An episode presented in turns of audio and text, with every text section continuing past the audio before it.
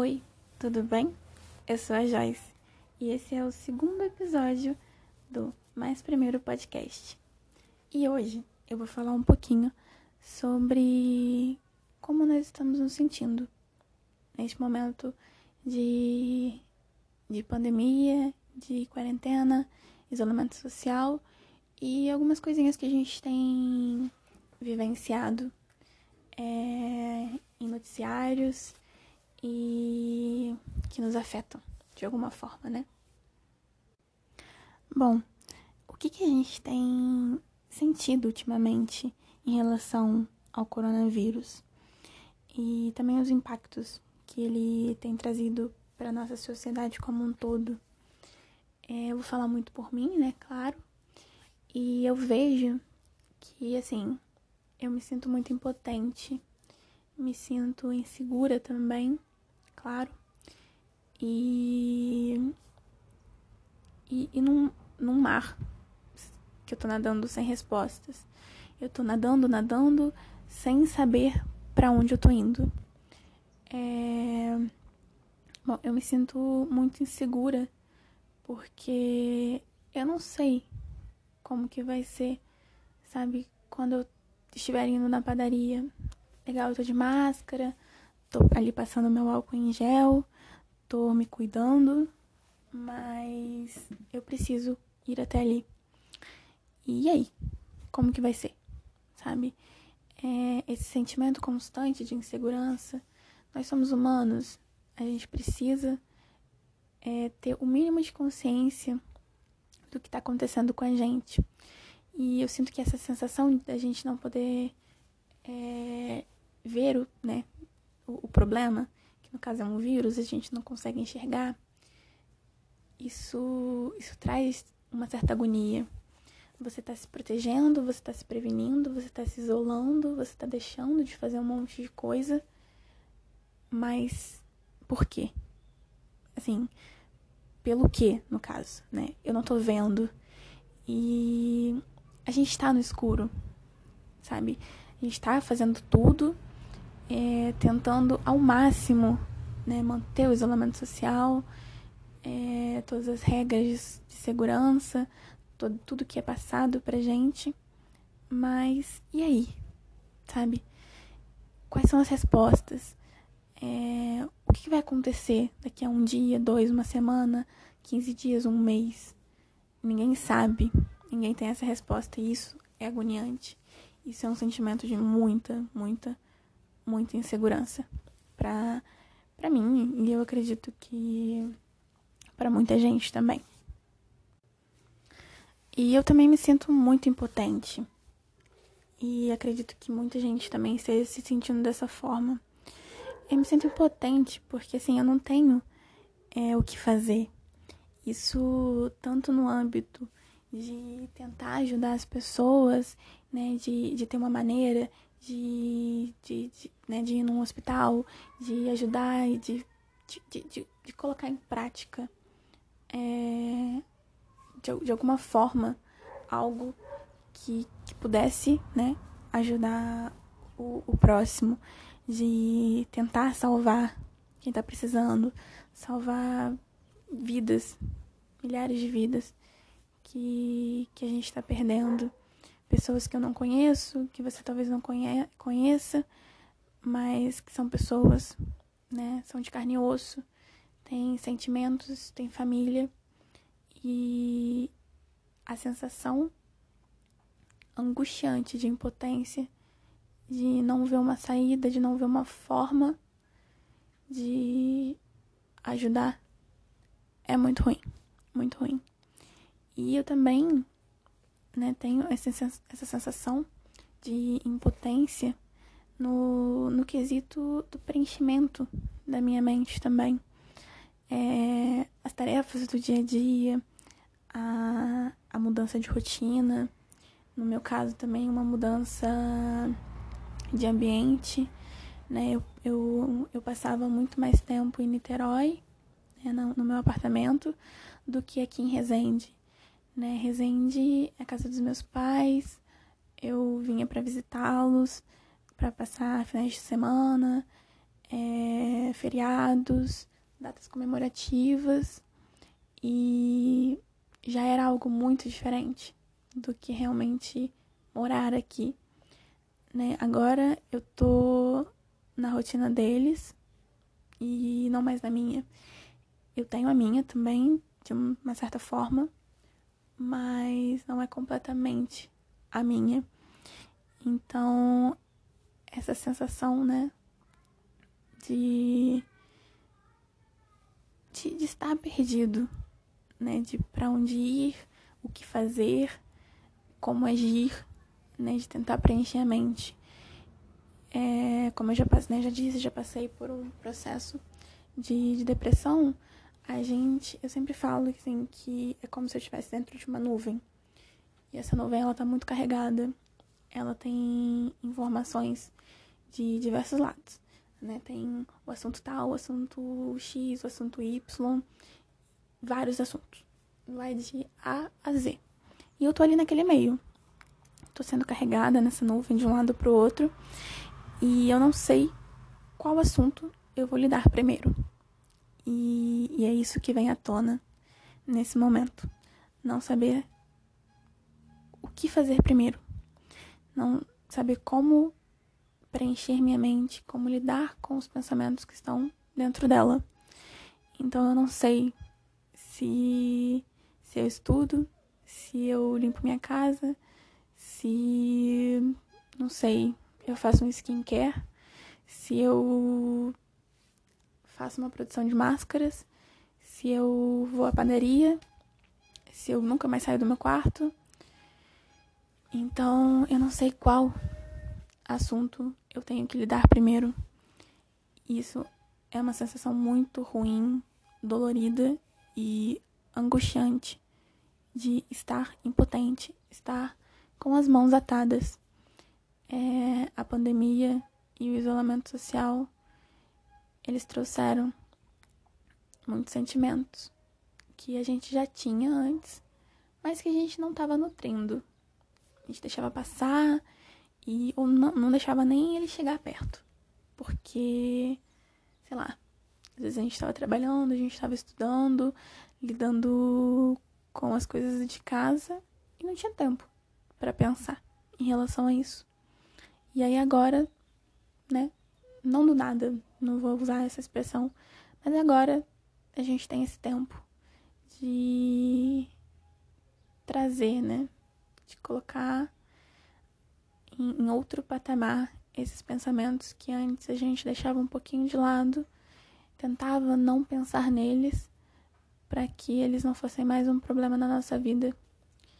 E hoje eles são mais um problema, sim, na nossa vida porque não tem mais como não pensar neles. Então, também proponho a você pensar como você está se sentindo em relação a tudo isso e talvez falar com alguém, é, ligar para um amigo e para vocês conversarem bastante em relação a tudo isso. E agora também vou falar um pouquinho sobre o nosso sentimento em relação a uma imagem que viralizou há uns dias ou semanas atrás, depende de quando isso vai estar sendo escutado. Que é da menina com uma plaquinha escrita é, num papelão escrito à mão que dizia: troco uma máscara por um alimento. E, e nossa, a explosão de coisas que essa placa traz ela consegue abrir assim um panorama de sociedade, de, de como a gente está lidando com os nossos bens é, alimentícios, nossos bens de consumo, é, como a gente tem exagerado de certa forma na compra de algumas coisas, como o egoísmo ainda prevalece e também como as lideranças, como os governantes, eles têm lidado com, com o povo, né? Como eles têm deixado essas pessoas um pouco de lado, essa, essa camada da sociedade que, que tem ficado, de certa forma, à deriva, sem saber muito o que fazer. E aí, então, eu vou introduzir algumas coisas, né? Eu vou começar falando sobre um leque muito grande de empreendedorismo que se criou é, enraizado na produção de máscaras de tecido. E aí eu já começo isso falando que a minha mãe ela é costureira, né? Ela faz concertos há, há muito tempo aqui em casa. E ela não faz roupas, assim, roupas só pra mim, pra ela, pro meu pai às vezes. E, mas assim, ela faz muitos concertos. Mas ela sabe fazer umas coisinhas também. E aí pegou um molde, né? Um molde na internet e a gente resolveu, a gente começou a fazer máscaras. Não precisamos sair de casa para comprar tecido, material, né, aviamentos, porque minha mãe tinha isso dentro de casa. Né? Ela, sendo costureira, ela já tem a, a máquina, já tem um monte de linhas, agulha e tecidos, né, restinhos de tecido ou pedaços inteiros que, que, que às vezes ela comprava para fazer tal coisa e nunca fazia. Então esse tecido estava ali parado inteiro. Então nós começamos é, a produzir máscaras. Assim, fizemos aqui para casa e começamos a fazer outras. E aí eu divulguei, é, fiz uma artezinha, coloquei, né, joguei no Instagram, pedi para algumas amigas divulgarem também. Ela divulgou entre as amigas dela. É, meu pai também passou para algumas pessoas. E aí começou a chover. Começou a chover pedido a gente não conseguia ter máscaras pronta entrega. Porque a gente fazia e vendia, fazia e vendia. Porque tava naquele boom. Todo mundo queria máscaras. Porque naquele momento ainda não era obrigatório o uso de máscara para sair de casa. Mas eu acho que na cabeça das pessoas, é, elas já tinham a consciência de que em algum momento isso iria acontecer. Que a gente ia ter que ter máscara para sair de casa. E para trabalhar também, né? Os lugares já. O, os empregadores eles já pediam que as pessoas usassem máscaras no, no trabalho para proteger né, a si mesmo e a quem tá ao redor. Certíssimos, ok. Então eu e minha mãe começamos a fazer. Doamos algumas máscaras também. Levamos, minha mãe levou na igreja, ela fez tipo um kitzinho assim. E doamos muitas máscaras também. E assim, a gente estava produzindo a nossa máscara, vendendo, doando. E em momento nenhum a gente estava trocando uma máscara por um alimento. Porque de certa forma a gente já tinha esse alimento. A gente tinha condição de ter é, esse alimento dentro de casa, independente de costurar máscaras ou não. Tá passando um picolezeiro aqui na minha rua. É, enfim. Então, a gente, independente da gente. Independente da gente fazer máscaras ou não, é, nós teríamos um alimento em cima da mesa. E, e aí que a gente cai em si, né? Que vem aquele choque de realidade, coisas que a gente já sabia que existia que a gente tem em mente, mas que nem sempre a gente está pensando.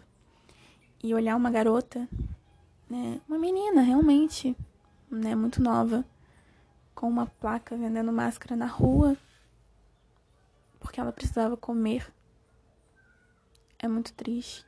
E quais são os sentimentos que que começam a surgir na gente em relação a isso? né? O que que, o que que passa pela nossa cabeça? Será que a gente tem essa essa empatia que realmente deveríamos ter? Será que a gente consegue se colocar no, no lugar dessa criança e e pensar que a gente tem uma realidade, que outra pessoa tem outra e o outro ali vai ter uma diferente também? Ou será que a gente só deixa isso passar? Será que a gente nem viu essa imagem? Será que né, num, num feed de notícias, a gente vê uma menina segurando uma plaquinha e só passa. Porque nem lê, só passa. Né? Qual é a nossa consciência em relação a isso? É muito importante que a gente saiba discernir os nossos sentimentos, que a gente saiba colocar em pauta aquilo que é realmente importante, né? Aquilo que a gente pode até não estar tá vivendo, mas outras pessoas estão e estão sentindo muito, muito. Muita falta, muita dor e muita falta de empatia também do outro. E que a gente cai na, nos nossos governantes, né? Como que eles têm lidado com, com o povo e qual o impacto que, que isso está fazendo na sociedade, qual o impacto dessas atitudes no nosso comportamento, na nossa história e na nossa forma de pensar também. E, e como, como que é para pra, pra gente, né? Porque, assim, eu vi, vi nos noticiários, vi tudo em relação. Um exemplo agora. É, ao governador do Rio, que teve aquela atitude de chegar de helicóptero na ponte Rio-Niterói, depois do, do, que foi, do que ocorreu lá, né? Fazendo gestos comemorativos. E aquilo foi um pouco aterrorizante, né? A forma como ele estava fazendo, é, o que ele estava comemorando. E para mim, pelo menos, foi um pouco aterrorizante. É, a eleição dele em começo de história já foi assim um ponto que, meu Deus, o que está acontecendo? Quem é essa pessoa? Como ele vai agir, né? Já é algo que dava medo. Então, já tinha ficado com o pé atrás. Já pensei, talvez não seja um bom governador, talvez não seja um, um, um bom governante no modo geral. E como é olhar para essa pessoa e perceber que ele está sendo mais sensato, mais justo, mais cheio de empatia com o povo dele do que o próprio presidente do nosso país. A pessoa, assim, que realmente deveria. Né, não, todos, todos têm que se preocupar. Mas a pessoa que está mais lá em cima e que resolveu, né, de uma certa forma, cuidar do povo, do, do país onde ele mesmo mora, e não está fazendo isso. Como é pra gente olhar para aquela menina com fome, vendendo máscara na rua, e pensar que a gente está meio órfão, né? O presidente ele fala muito em divórcio, então, né, no, remetente aí à família, então é como se a gente estivesse órfão. Ele nos deixou órfãos. Nós somos os órfãos dessa dessa terra, desse Brasil. E quais são esses sentimentos que a gente tem tido que enfrentar, né? Que a gente está lidando, olhando para essas pessoas e, e buscando ajuda, e a gente afundando, né? Sem saber o que fazer, para onde ir, como agir, com informação vindo de todos os lados. E fica aí um pouquinho de vários questionamentos para que a gente consiga mas consiga lidar com eles e colocar cada um ali. Esse ponto tal, vou tentar fazer de tal forma para melhorar tal coisa em mim. Aí tem esse outro ponto X aqui, que eu vou buscar ajuda em outro lugar, é, mas que eu vou tentar resolver também.